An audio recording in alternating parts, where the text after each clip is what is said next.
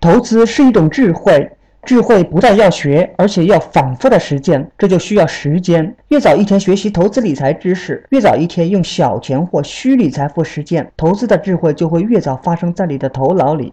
感兴趣的可以加入饶胜老师 QQ 学习群：三二七三二零九三六。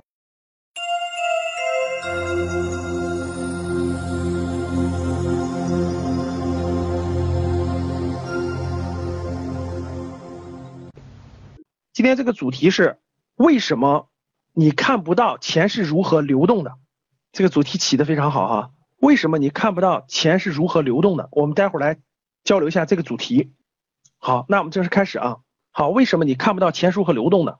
那前几天呢，我看到一个微博，我觉得非常的不错，分享给大家。是一个学员艾特给我的哈，然后我觉得他的意思表达对了。呃，我的学员还艾特了一句，说这这不就是 赵老师讲的这个，你看不到钱流动的脉搏，你就真的不知道怎么挣钱，就这个道理。其实呢，我不是讲这个让大家多多俗气啊，说是老师我们这个就是为了挣钱来的，一看到挣钱我眼睛就放光，实际不是这个意思。我我我换一个题目呢也可以，但是我觉得这个题目更能吸引大家，让大家引起大家的关注，然后我们来探讨它真实的内容。那我们看这个，呃，那天。我的我们的学员给我艾特了一条微博，大家随着我的红笔走，随着我的红笔走，啊，然后呢，这条微博是这么说的，大家看好，我觉得非常非常，就是跟我的理念是一样的，所以我觉得非常愿意分享给大家。大家看，年轻人，我们教室里大部分都是年轻人，对吧？按我的观点，就是三十五、三十岁以下、三十五岁以下，基本都算年轻人。年轻人初入社会，并非差在学识或智力上。我相信我们教室里的很多人智力和学识都不差，而是差在你是个新来者，被排除在了社会化生产链条之外，排斥在社会资本现金流之外。听好这个词，叫社会资本的现金流之外。想挣钱生存，就必须加入到社会金流之中，但这个链条盘根错节，具有。强排斥性，简单说就是老家伙们没有非要带你玩的动力，说的非常对啊。但如果你知道这个简单的游戏规则，就不难成为游戏高手。啊，五百渡江这个是个作者啊，写了很多书，他文笔用的还是比较犀利的。看完这段以后，大家什么感受？看完这段后，大家什么感受？想知道游戏规则是吧？想掌握游戏规则，实际上最重要的不仅仅是游戏规则的问题。对，哎，有人有人关注了啊，说的没错，求老家伙们带是吧？老家伙们带你，你才能发现这个规则，没人带你，你怎么去发现呢？好，那我们看这个发出来以后呢，很多人转发，然后有我们一个学员就艾特我了，就转给我了，然后我我就我也转了一下，后来我看到这个又加了一条话，说有朋友们。有朋友问，能否说的再简单点呢？这个规则是什么？我们很多人不都一看完这以后就很想知道这个规则，对不对？好，其实已经说的明明白，不能再明白了。这规律就是人类社会有一条隐性的金流，有一条隐性的金流，这金流与社会化生产链条相并而相并而行。社会化生产链条，只要你脑子里有这张图。或者是有这种感觉，你的思维就能跃升一层，你就明白了这个游戏怎么玩。我我看到这段话我很有感触，感触在哪儿呢？这种感觉就只要你脑子里有张图，有有一种感觉，你的思维就跃升了一个层面。我觉得这个过程我曾经有过，曾经有过，我曾经跟我们教室里的很多人一样迷茫。一样，这个不知道这个社会为什么我赚钱这么难，别人赚钱那么容易？这些问题几乎经常考虑。为什么别人就很轻松？难道别人都有关系吗？都是官二代、富二代吗？但是我身边有很多人又不是这样的。那为什么别人发展那么顺利呢？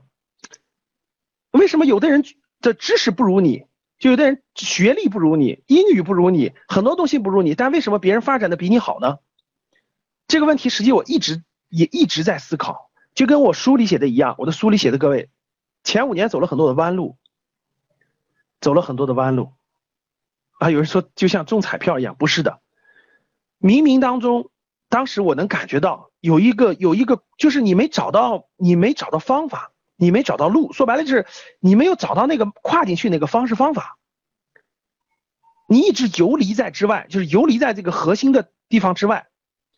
后来大概在三十岁左右的时候，各位有到那个程那个时候的时候，有一次突然我就有这种感觉了，就这种感觉，这种思维就一下一下就跳跃出来了。就跳出来了，然后呢，看很多东西就不一样了。这个是一个经过长期这个积累的，就你总思考这个方向，总思考这个问题，反复的会，你会探寻这个东西，然后就真不一样了。看很多问题的时候，角度就不同了。后来我发现真是这样的，就是实际上很多年轻人，这也是我创办格局生涯学院其中的一个原因之一，各位，原因之一啊，不是哲学哈，是它是真是有这种关联的。那我们往下走。实际上呢，社会很公平，就社会很公平。年轻人呢是学识比较好，各方面干劲儿、勇气都比较好，但是对规则不了解，就是对整个外部环境的规则不了解。如果你要了解了规则，实际上你只要用辛苦、用努力，这不是中彩票，各位。啊，这不是中彩票。比如说，老师，我理我理解了规则，是不是我每天也工作八个小时，然后躺在床上也也同样能够发展起来？不是这个道理，不是。你你了解了规则以后，你更要更努力、更勤奋，你才有可能找到发展的机会，才有可能不断的做下去、深入下去。尽人事听天命，这个观点是不对的。事在人为，事在人为。为什么你看不到钱是如何流动的？为什么你看不到？我们再来说，看到是什么情况？为什么看不到？我觉得是这三点啊。第一点原因，我看到很多人打的要要用到贵人呀，社会不公平呀，等等等等啊。实际上，各位你想一想，我觉得这些都都不对。实际上，社会挺公平的，特别是在今天这个社会。那大家想想，那你往往前推很多年，你能有今天公平吗？当然有不公平存在。啊，但是对你来说，我觉得已经很公平，相对来说很公平了。你不要强求那个真正的公平。你到美国去也没有你你想象你想要的那个公平。各位，为什么你看不到要走很多弯路，前面要走很多弯路呢？我觉得是有三个原因的。第一个原因，我们从小到大接受的应试教育，我们教室里的人绝大部分都接受的是应试教育，这点大家认同吧？实际上，应试教育对大部分人有一个洗脑的作用。你们就听说过别人洗脑了，实际上有一个洗脑作用，这个洗脑作用洗成了什么呢？把你洗的，你成为一个专业人士了。对，就是就是他让他一定要让你走一个这个这个解决一个具体的问题，然后得出具体的结果，而且这个结果必须是标准答案。整个这个过程呢，把大部分年轻人这个头脑当中啊梳理成一种固化思维，就是固化思维，他没有创意，可以面对题，但是他不会很多东西。不会很多的东西，你看我们，我们呢可以增造出很多很多的专业人士，我们可以造出很多很多的这个这个这个听话的这个工作人，就是踏踏实实工作的人，但实际创新和创意都不够。这一点上呢，在这一点上，大家可以发现一点，你们发现没发现一个特征？这个社会上你发现一个特点没有？就是这个叫什么哈？好像很多人很能赚钱，就举个例子啊，他很能赚钱，甚至他是很好的这个企业家等等的，但他并不是一定，并不是一个很优秀的当年很优秀的学生，学历不高，或者说是他不一定能上九八五二幺幺等等这样的学校，这种情况非常非常普遍，我们的学生里也有，我们国际生涯的学生里也有很多这样的例子。实际上呢，让你能看到这些机遇和方法。钱流动如何流动的，实际是两，实际是学校里从来没有教给你的几种能力，有一个就是资源的整合的，就学校里没有教给过你资源的整合能力，包括很强大的组织能力，人与人交往的组织能力，这样这几种很多能力在学校里是很难学到的，学不到，是很多个人他会他在学习当中，他有他的方式方法，他通过历练，通过他自己的一种实践，他很多人掌握了这种方式方法。这是第一个原因，第二个原因是什么？大家不知道的。第一个，我相信大家都知道，基本都知道。哎呦，这个这个，为什么为什么要把它放在第一点啊？我得把原因讲明白，你才知道方法，要不然我不讲明原因，你不知道方法的，我告诉你，你也不知道怎么做。你听好，传统的应试教育走下来，你看不到钱如何流动的，因为你的你的老师不知道。大家发现有一个特点没有？有些家庭教育反而能让那个孩子知道怎么去做。你们发现这个特点了吗？认同吗？就是有些家庭，有些父母从小就教育他一些方式方法，让他在社会上的发展就会有一定的步骤。你们应该发现，你们同学里，你们寝室的同学里，包括你们同学里，你会发现他不一样。他很多不一样，是父母教的方式方法好像不一样。哎，这就思维模式。所以家庭教育呢，父母教给孩子的不一样。你说老师吧，老师教不是这么教的，啊，老师也不会那么教。而专业人士呢？而学校培养出来的专业人士，各位，你们发现没？各位基本上是可以雇佣的，发现没发现？大家回答我这个问题啊！学校培养出来的专业人士，基本上是可以雇佣到的，懂我什么意思吗？我不管你是哪个学校毕业的，学什么专业的，可以雇佣到，就可以花钱雇佣到，只要是花钱能雇佣的，就是它的价值不高，价值不大。你发现有一些人是很难雇佣的，很难雇佣的，有些人。比如有的人学习成绩不好，但有的人的组织能力非常强大。我再问一个问题啊，你们发现没发现？这个四百零六百一十二人了啊，你们发现没发现一个问题？你们同学当中，你们很多人都上过学吧？各位，你们很多人都上过学吧？你们上学的过程中，你们发现没发现？同学里面有些人，他跟大部分同学不一样，他认识的朋友特别多，交往特别广泛。很有组织能力，就做点什么事情后，他他他就能纠结几，呃，比如说你做一个事情，基本是你一个人在做，或者找你寝室的几个人帮忙。但你发现没发现，有的人就是他要做一个事情，他可以同时号召出十几个人、几十个人同时去做。这可不是性格，这不是性格，这是一种历练，这是一种历练，这是第一个原因。第二个原因和第三个原因，各位你不一定知道了。第一个原因我想说，第二个原因，各位是你从来不付出。大家听好我说这句话，是你从来不付出，所以你永远看不到钱是如何流动。什么意思呢？我这里付出不只是钱，你从来不付出。我问你们，我问你们教室里几个人就知道了。你们谁？很多人是不是？你们是不是经常经常抱怨一个事情？你们是不是经常抱怨一个事情？说为什么别人有这么多的人脉，我却没有？是不是经常抱怨过这个事情？很多说，为什么别人有这么丰富的资源，我为什么没有？发现了吧？好，你知道为什么吗？是因为你连公益都不怎么做，不是钱的问题。我大家不要一提到说付出，一提到说付出就是付出多少钱，不是大错特错了。一提到的付出不是钱，你实际有什么？你有时间，你有精力。你连公益都不去参加，你能认识几个？你连你能认识几个人？你就在你的那个小圈子里，很简单的，每个城市里都有很多的。比如说，我就加的关爱老，我就在关爱抗战老兵群里头，到农民工学校、子弟学校去带带课，很多很多你都可以做，但是你都没做，你实际都没有付出，连最基本的都没有付出，所以你都不知道，你认识的朋友就特别少。你看，在学校里头做公益做特别多的人，你看他毕业时候他的朋友也特别多。大部分人呢不懂得先投入才有产出，总不想投入，总天天想的是为什么我的资源这么少，为什么我的机会这么少，为什么我的发展这么少？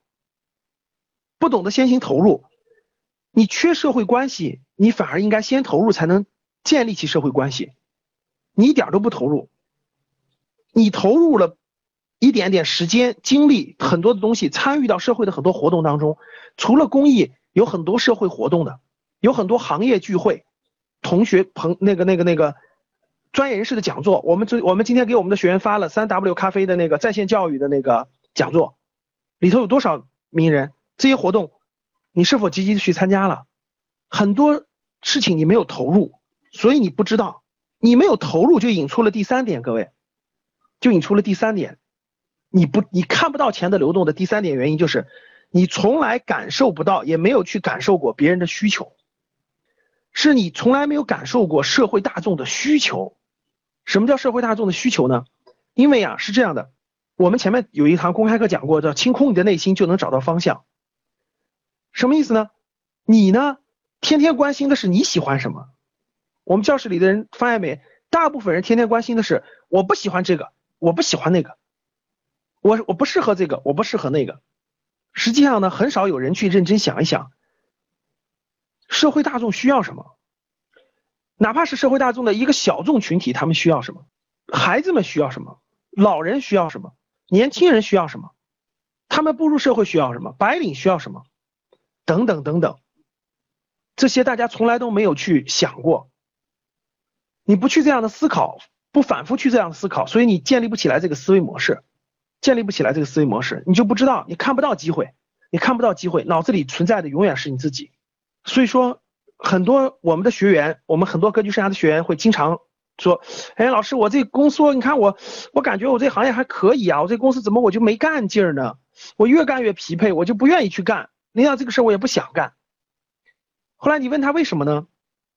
你问他你为什么？我觉得这个没什么意思呀，这个这个这个这个这个这个，我凭什么要做这么？就就就是我又做不出成绩。我说我就问他，我说做同样工作的人有没有做出成绩的？他说有啊，我们同样工作的月薪一万的有的是啊。我说你为什么不往这个方向努力呢？他说我觉得我就不喜欢，我有个性，我不适合。各位，当听到这个的时候啊，你知道我什么感受吗？如果在我眼前的话。如果是我我我我我的那啥，我都想上去直接扇他个耳刮子，你知道吗？你知道为什么这种感觉吗？个性是成功人士的专利，各位记住这句话。你说你有你有个性，我喜欢不喜欢？就很多同学就说的，老师我性格不适合，老师我不喜我不喜欢。我跟你说，我真想给你个耳刮子，真的。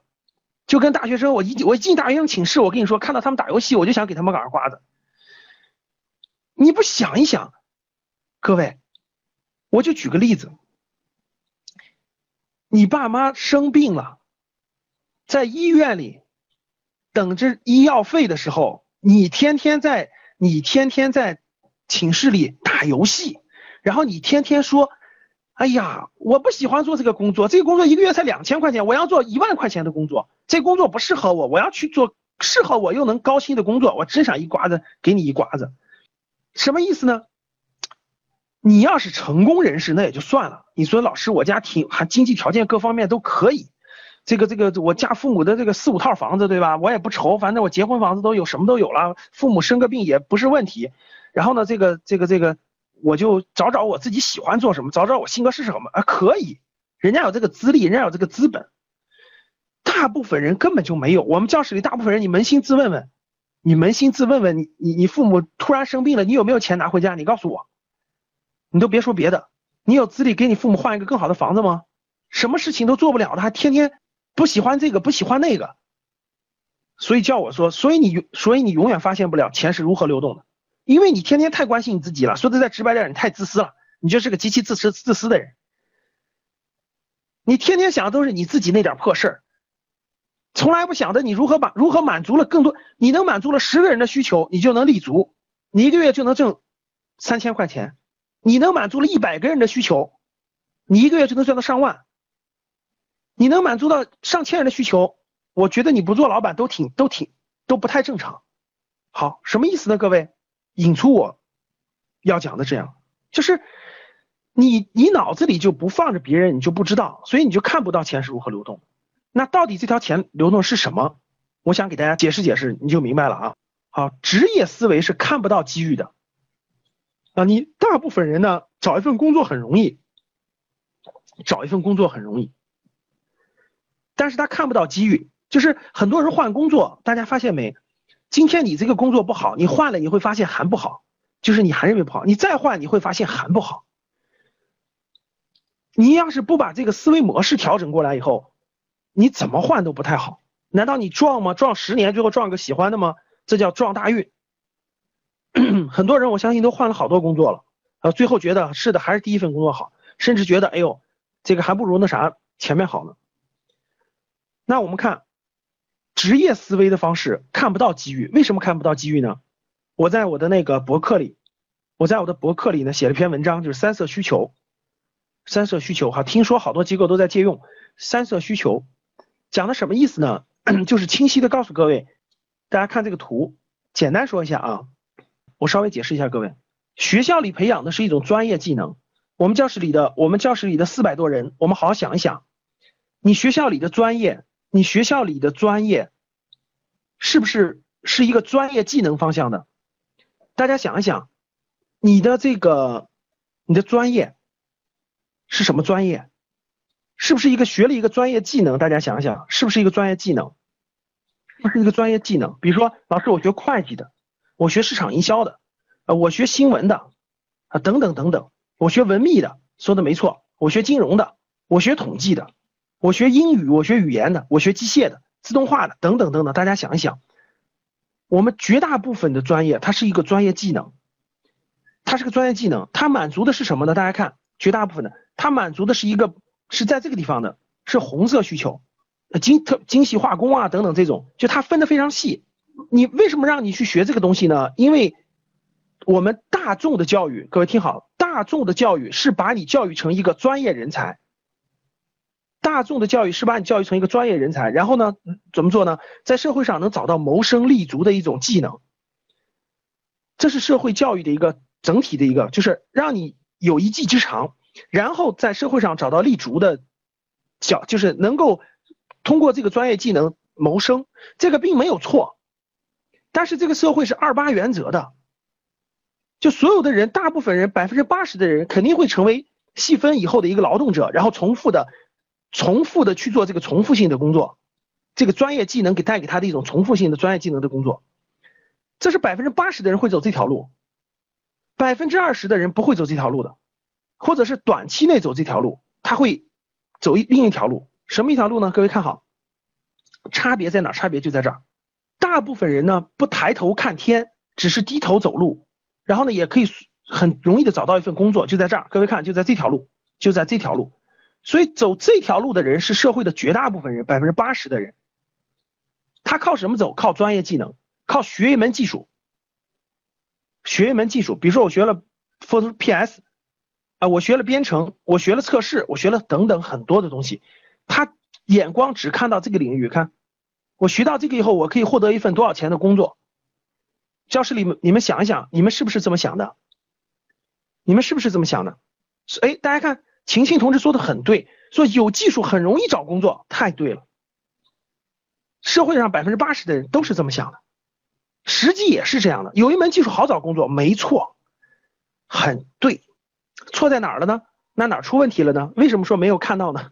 好，各位看是看这儿，的一个人，那我问大家哈，当你找到一份工作以后，然后呢，富士康的生产线上，富士康的生产线上需要很多懂技术的人啊。当找到了以后，然后呢，然后是不是做了一段时间，你会发现很容易枯燥？大家发现没发现？是不是很容易枯燥？第一是技术收入不高，收入不高啊。收入不高，重复收入太低的话，你你一看别人那个房价这么贵了，你收入太低，对不对？第二是什么？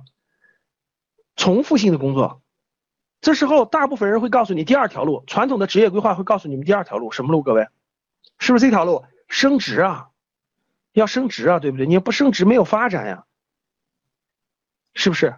怎么升职？晋升啊，怎么升职？是不是就是这个？看。从一个专业技术满足了一个组织的需求，满足了一个组织的需求，啊是当然不是生产线上的普工了，不是这个意思啊，不是这个意思。很多技术，比如说你做生呃医药研发的，这也是技术。我们不是说技术不好，不是这个意思。我们来宏观上看它，看完以后你会知道，很多技术是必须走的，就是有些路线是必须走的，但是你要站在什么角度看，你的工作就会不一样了。那我们看。很多人要升职，对不对？当你想升职的时候，你会看的是什么？升职的时候，你就会看你如何能管理一个部门。就你，你原来是一个普通的人，普通的那个、那个、那个岗位职责的人，你想升职的意思，走，比如说两条路，要么走技术路线，很多传统职业规划是不是这么讲的？各位，你可以走技术路线呀，你可以成为一个技术专家呀。第二种路线说，你可以走管理路线呀，你可以管理五个像你这样一样的人呀。你发现没发现？都是这么教育大家的，是吧？你可以管理五个像你一样的人，走管理路线呀。好，然后看好，你就发现啊，是我要管理五个像我一样的，但是我跟他们差不多。我我我我我我我我得多少年以后呢？我的领导一看比你大十岁，你说行了，我再熬十年，我再熬十年，我就成为了管理人员。那大家看，这是黄色需求。第三个层面呢，你看什么需求？是社会大众的需求，就社会大众的需求，市场的需求，也就也就是说市场需求。大部分人啊，各位听我说，这个大部分人啊，他就盯这个需求，还有一部分人盯这个需求，但实际上。实际上，各位对各位影响最大的都不是红色需求，也不是黄色需求，因为他们的变化实际是很难的。什么需求变化最大呢？是社会大众的需求，是社会大众的需求变化是最频繁也是最快的。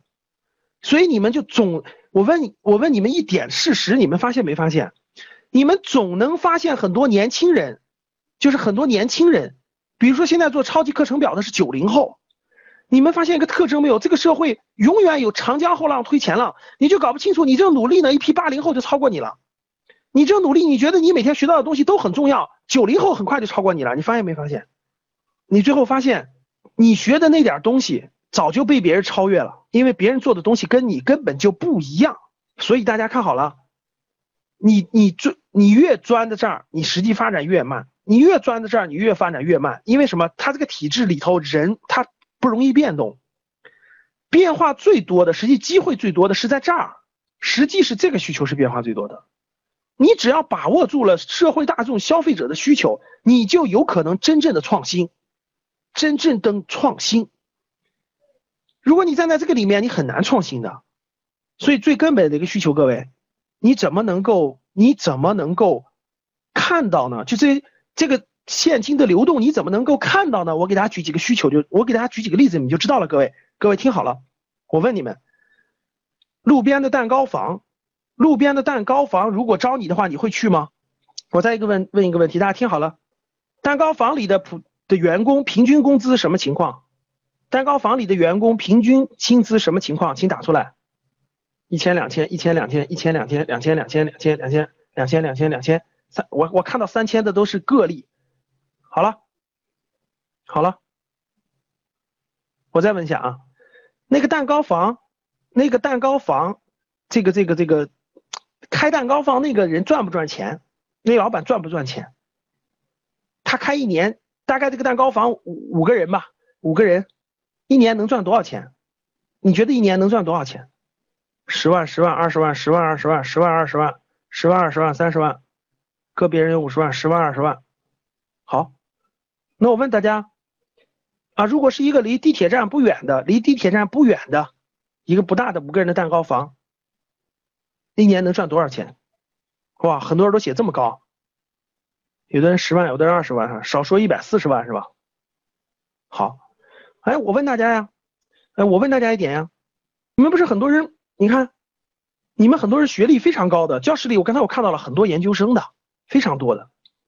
啊，这个学历也特别，各方面都不错呀。听好，开蛋糕房那个人有可能学历几乎可以肯定学历不如你高啊。很多人说十万二十万一年是吧？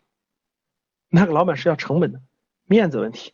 有人说有人说面子问题啊啊，有人说那啥好，我先问一下啊，租金一年都二十万左右，更贵都不怕啊。我先问你，各位听好了，你们去蛋糕房买过蛋糕没有？你们去蛋糕房买过蛋糕没有？啊，一般你进去买多少钱的？一般你买多少钱的？一般你买多少钱的？哇塞，真有钱啊！买一百的六十，你们是不是基本上买十块多钱的？是不是十块到二十块钱？我问你们是不是十块到二十块钱，对吧？好，我再问个问题，我指地铁旁边的。哎，你发现没发现？基本上是十块钱到二十块钱左右吧？我我大部分是十块钱左右，我们就算十块钱吧，还可以吧？第二。你发现没发现，你去买的时候里头总有人在买，你发现没发现？你发现没发现，你买的时候总有人在买，你发现没发现？而且排队排的特别多，发现没发现？好，那我再问一个，那我再问一个问题啊，你觉得一天一天那个蛋糕放有多少人在里面买？你知道你为什么看不到钱的流动了吧？就是因为你你理所当然站在你的角度去考虑问题。站在你的那点小九九里去考虑问题，所以你永远不知道钱怎么流动。我问你们啊，这就是这就是打工的和当老板的完全不同的地方。脑子都不动，直接就一百个、两百个、一百个、两百个，你为什么不去调研一下呢？你为什么不去站在那个地方数一数呢？你每次买的时候那么多人，你为什么不动脑子想一想呢？为什么我买的时候总有人买？不对，我得数一数。我问你啊，你数过吗？你数过吗？地铁旁边的，你随便数，不管大的小的，你看他一天超过一千人没有？你数都不数，你的思维根本就不是老板思维，就是个打工思维。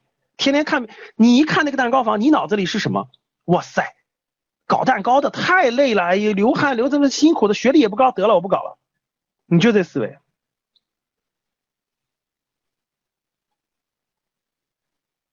好，自己去数数去啊，别猜猜什么猜，说你们不知道，你们还真不知道，还瞎猜。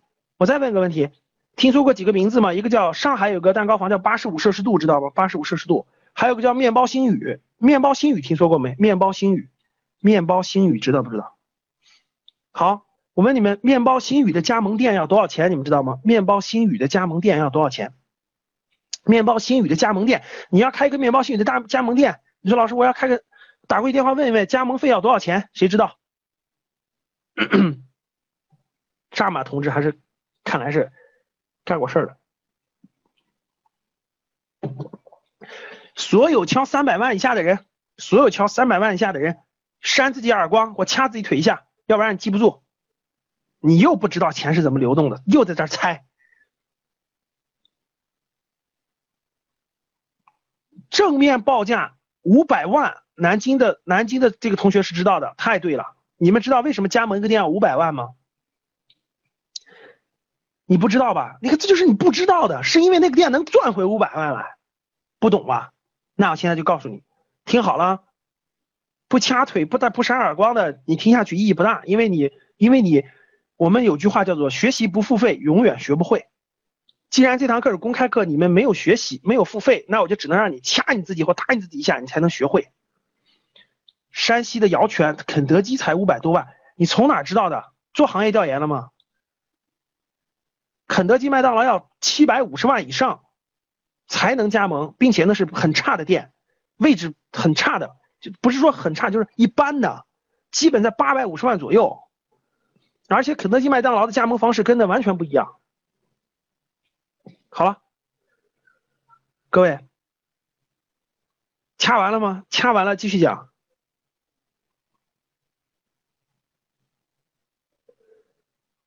要不然你们记住我的话，就学习不付费，永远学不会。然后呢，不掐一下，不打一下自己不疼，学不会。不知道为什么。打工的和老板最大的区别，谁会算账？记住我这句话。打工的和老板最大的区别会不会算账？我换句话说，不一定和老板，就是你必须会做高管也是一样的。听好啊，怎么算账？我问你，你们没有你们没有算过数？我当年做投资时，我们怎么我们怎么清点人数的？你们知道吗？我一天一个蛋糕房，我一天三一天三个时段，呃，上下班高峰期。中午人最少的时间，中间的时间各选一个时段，每个时段站在那儿三十分钟时间，掐着表看里面进多少人。你们做过吗？你连这项工作都不做，你怎么叫你怎么能知道人家赚不赚钱呢？掐着点算，分三个时段，只要是地铁旁边的，就没有就没有不过一千人的。